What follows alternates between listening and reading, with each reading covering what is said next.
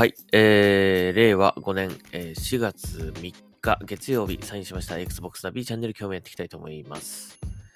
えー、っと、ちょっとまずあの訂正をしないといけないですね。はい、えー、少し前の、えーポッドキャストで、あのー Xbox エリートワイヤレスコントローラーシリーズ2コアっていう、えーね、えーに新色が出ましたということで、青と赤のね、コントローラーが発表されたんですが、僕ね、これ、白も出、出白も出たのかって言っちゃったんだけど、これ間違いでしたね。ごめんなさい。あの、白はもともとありましたね。白が最初に出て、で、青と赤が新しく追加ということですね。ごめんなさい。これ、白、白、赤、青3つ出たっていうふうに僕言っちゃったかもしれないんだけども。はい。えー間違いです。えー青と赤が、えー新しく新色として追加されたということで、白はもともとあったカラーですね。はい。えーということで、すいません。えー訂正でございました。はい。えー、では今日も行ってきましょう。えー、今日はですね、あのーなかなかこれなかったなっていうか出てこなかったなっていうのをちょっと紹介しましょうか、これね。はい。えー、ウエスタンデジタルから、えー Xbox シリーズ XS 用の新しいストレージカードが登場。えー、ということです。えっ、とまあ、Xbox シリーズ XS の、確かに唯一の、まあ、欠点というか、なんとかなんないのって思うところは、これかもしれないですね。確かにね。えっ、と、ストレージの問題です。えー、まあ、内蔵ストレージがね、あるので、別に、あの、いらないという人はいらないんですよね。えー、まあ、ダウンロードをし直せばいいだけの話ですし、やりたいゲームがあったら、それダウンロードね、すればいいだけの話なんで、えー別に必要ないもの、必要、必ず必要というわけではないんですが、まあでも、こうね、いろんなゲームをたくさん溜め込んでおきたいというね、えーいつでももうすぐアクセスできるようにしたいという方もいらっしゃると思いますので、えーまあ拡張ストレージというものが、あの、そのためにあります。で、単純に、その、ぶ、な、なんですか？えっ、と、単純に、あの、ハードディスク、えっ、と、SSD とかね、つないでね、そこにデータを保存しておけば、まあ別に、あの、それつなげておけばね、あの、別にいいんですけども、ただ、あの、クイックレジュームとかを使いたい場合はですね、やっぱり本体に移しとかないといけないんですね。だからその、本体とハードディスク内をちょっと行ったり来たりしなきゃいけないっていうのがあるんで、えっ、と、まあ、それでもね、別に SSD だったらコピーの時間ってそんなに、ね、移動の時間ってそんなに、あの、時間かかるもんじゃないので、割と高速に移動できるので、まあ、それでもいいと思うんですけども、さらにもっとね、あの、手軽にアクセスしたいという方もいると思いますので、えーっと、この拡張ストレージっていうものがね、あの、その Xbox 用の拡張ストレージっていうものが必要で、それがかなり高価なんですよね、すごいね。えー、1テラで2万とか3万ぐらいしたような気がします。ちょっと忘れちゃったんだけど。うん。今 Amazon で見てみますが、ああ、Amazon だと3万5676円だそうです。うん、まあ結構しますよね。だからなかなかちょっと手が出しにくいというものだったんですけども、えーウエスタンデジタル、えーハードディスクとかでね、もうおなじみですね。ウエスタンデジタル社が、えー、1TB Xbox シリーズ XS エクスパンションカード、えーと、を179.99ドルで発売する予定だそうです。ヒゲートよりも若干安いという。若干ね、若干安いですね。ちょっと安いぐらいですね。めちゃめちゃ安くなってるわけではないんで、まあ、本当に、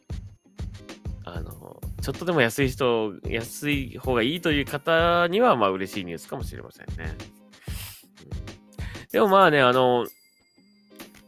こうやって、こうやってあの、複数の、こう、例えば、あの、収益機メーカーさんがもしね、このストレージを出すってなればね、あの、競争になると思うんで、そうなるともっと安いのものを、もっと安いものをって感じになってくると思うんですよね。だからまあ、これはいい傾向だなとは思うので、まあ今後に期待しましょうね。まだまだちょっと高いなという感じするので、うん。はい。えー、もう少しね、手軽にこう買えるようになるといいなと思うんですけどもね。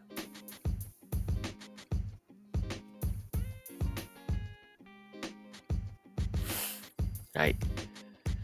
えー、ということで、えーと、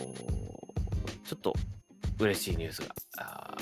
発表されたという感じですね。はい。えー、そして、他に何ありますかね。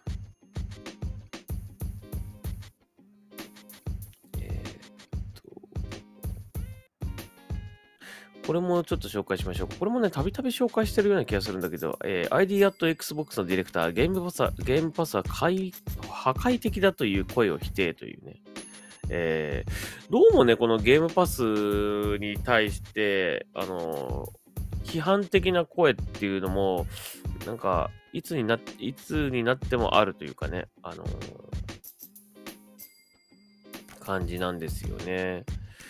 まあ確かにでもなんかあのー、まあ僕、ユーザーの僕から見ても、ゲームパスって本当に ちゃんとこう、成立してんのかなみたいなビジネス的に 成り立ってんのかなとかってちょっと思っちゃうこともあるんだけども、まあでも、うん、大丈夫なんですよね、多分ね。うん。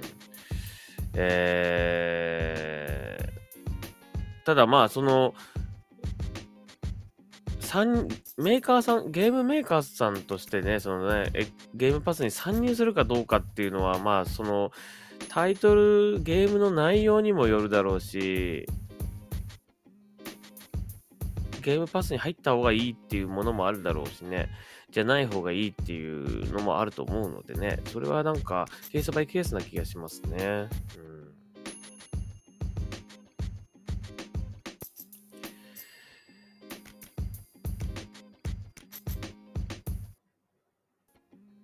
まあそういったあの新しいモデルがこう出てくるとね、あのー、何かがやっぱりちょっと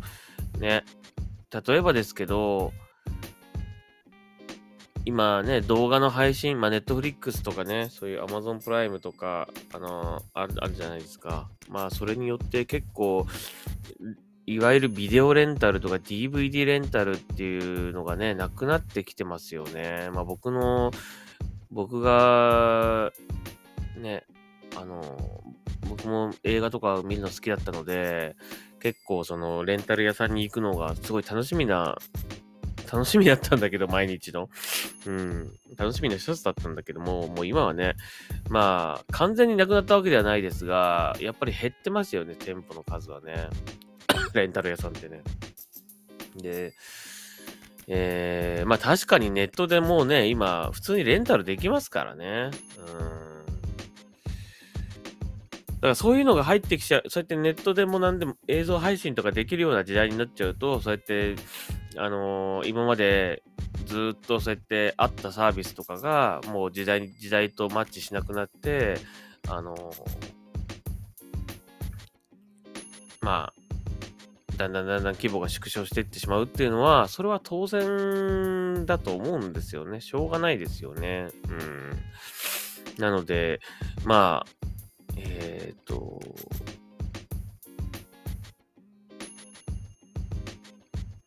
そうやって新しいものが入ってくると、何かが古いシステムとか古いサービスはやっぱりちょっと終わっちゃうのかなっていう感じはするので、まあそういった意味ではね、うん。あのー、ただ、本当にこのね、ゲームパスがね、うまくいってないんであればね、ゲームパスの方が自然と消滅すると思うので、まあそうでないってことは、まあやっぱり今の時代、まあこれからの時代に合っているサービスなんじゃないかなとは思いますよね。うん、と思います。僕は思います。なので、え